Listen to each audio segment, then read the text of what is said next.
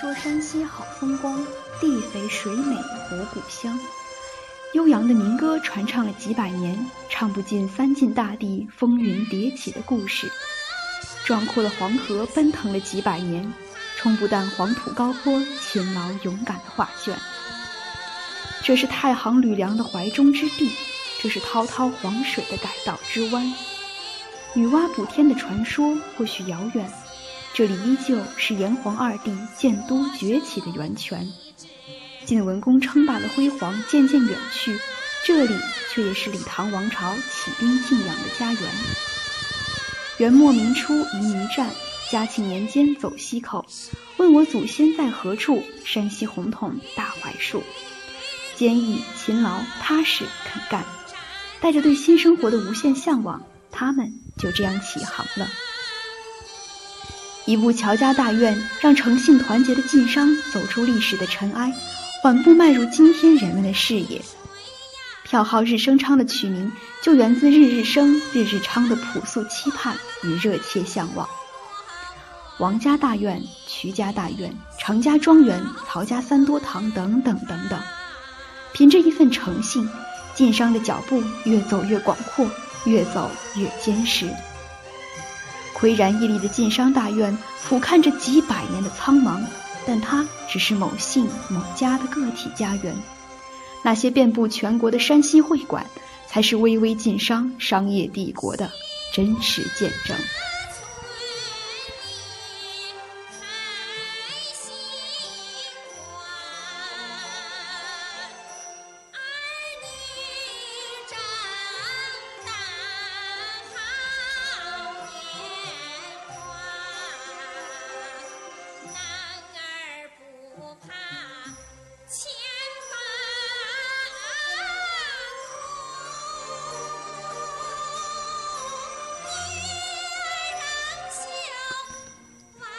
山西不仅仅是一块商业历史悠久的土地，也是文化之花盛开的家园。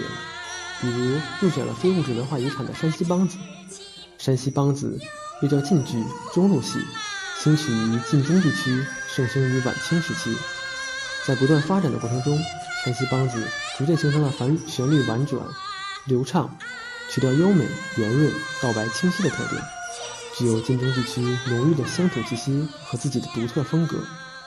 山西梆子的唱腔结构属于板腔体，分为三类：乱弹、腔和曲子。乱弹是山西梆子的主要唱腔，共有七种板式：平板、夹板、二信、流水、借板、滚白和倒板。腔则是剧中所唱的各种花腔，一般不会单独使用。而曲子指的是各种昆曲和地方小曲。山西梆子在这种唱腔和表演，不仅具有梆子腔的激越、粗犷的一般特点。而且具有比较圆润和工细的独特风格，因而既能表现慷慨激昂的历史故事，也能表现优美健康的民间生活。这种粗犷与细腻巧妙结合的艺术形式，是他赢得众多观众喜爱的最为直接的因素。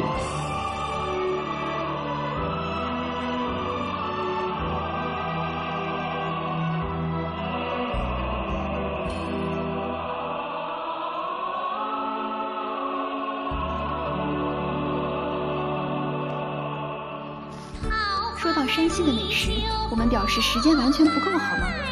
清徐葡萄太谷饼、水塔陈醋辣兔头、平遥牛肉炒灌肠、运城花馍靠姥姥，根本停不下来。我们知道，小伙伴们一定会说，山西美食那不就是面吗？没错，但就只是说面，也有煮着吃的铲片片、卧溜溜、切板板、擦个斗、踢尖、揪片、蘸片片、饸饹面、钢丝面。拉面、扯面、擀面、削面、刀拨面等等，二百八十多种。要是再加上各种煎炒烤烩上锅蒸，以及各种应接不暇的酱料和卤汁，突破三百多种，那根本就是小菜一碟。法兰西的戴高乐将军曾经这样说过：“法国是一天换一种奶酪都不会重样的国家。”老儿们表示：“我们吃面呀，也一样。”所以今天要为大家重点介绍的，也是一款山西面食——灌肠。山西人吃的灌肠与别处不同，虽说灌肠带有“肠”字，却和肉类没有一点关系。山西灌肠是一种荞麦做的民间小吃，它可以作为零食凉吃，加上酸而香的陈醋，或是各家不同、代代相传的卤汁，再拌上黄瓜丝，就是爽滑利口的消暑佳品。它也可以作为主食热吃，加上豆芽、陈醋和卤汁下锅翻炒，热乎乎的，暖胃又暖心。荞麦是具有浓郁山西特色的作物，由于它生长期短，不需要特别肥沃的土壤，因而，在寒凉贫瘠的黄土高原上一样生生不息，带给这片土地上勤劳朴实的人们最踏实、亲切的慰藉。如今的灌肠小铺遍布山西各城镇的大街小巷。不过，当你问起一位龙城吃货，他一定会不假思索地告诉你：食品界的杨记，那家小店啊，别看窝在一个阁楼楼里，可是几十年的老字号。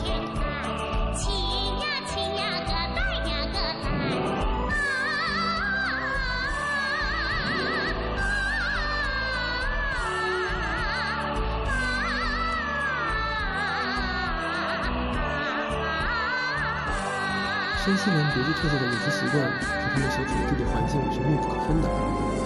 位于黄土高原的山西人，用他们的聪明与智慧，将这片黄沙之地改造成了人间天堂。没错，这就是山西窑洞。山西窑洞的种类很多，山区都建在黄土高原的土落千丈岸边挖进去的窑洞，还有在挖进去的窑洞内砌上一层砖，然后抹灰盘炕上门窗居住的。也有把窑洞的前脸用砖砌过，里面保持原来土窑洞的。后来逐渐出现了用砖石砌成的窑洞。这种窑洞山区平原都有。当地人所以要砌这种窑洞，主要还是因为窑洞有冬暖夏凉的特点。一般来说，向阳的正面窑洞住人，两侧窑洞是堆放杂物或饲养牲畜。院里一般只有身窖，用石灰泥抹壁，用来积蓄雨水，沉淀后可供人畜饮用。为了排水，在院的一角挖一个大土坑，俗称旱井或干井，使院中雨水流入井中，再慢慢渗入地下。多数农家则在门洞下设有排水道，以免苏天暴雨时雨水灌入窑洞。工人居住的窑洞上面多为打谷场，窑洞凿洞直通上面最为烟囱。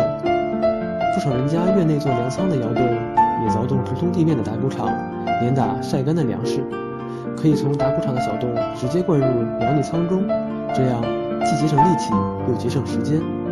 平时则在洞口加盖石块封住，显示了黄土高原居住民俗传承的鲜明特点。正是这种居住和生活的方式，使整个村子形成了远看见树不见村，临近闻声不见人的人间奇景。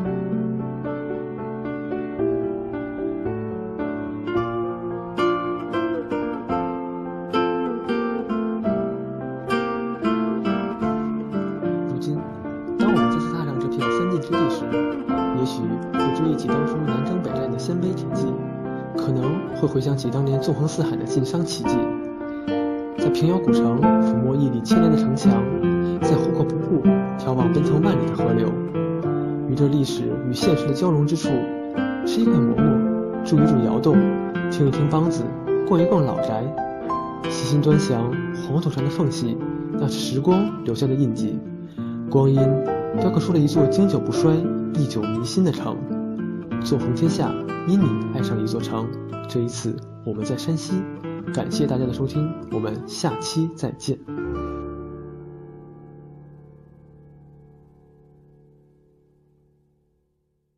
再见。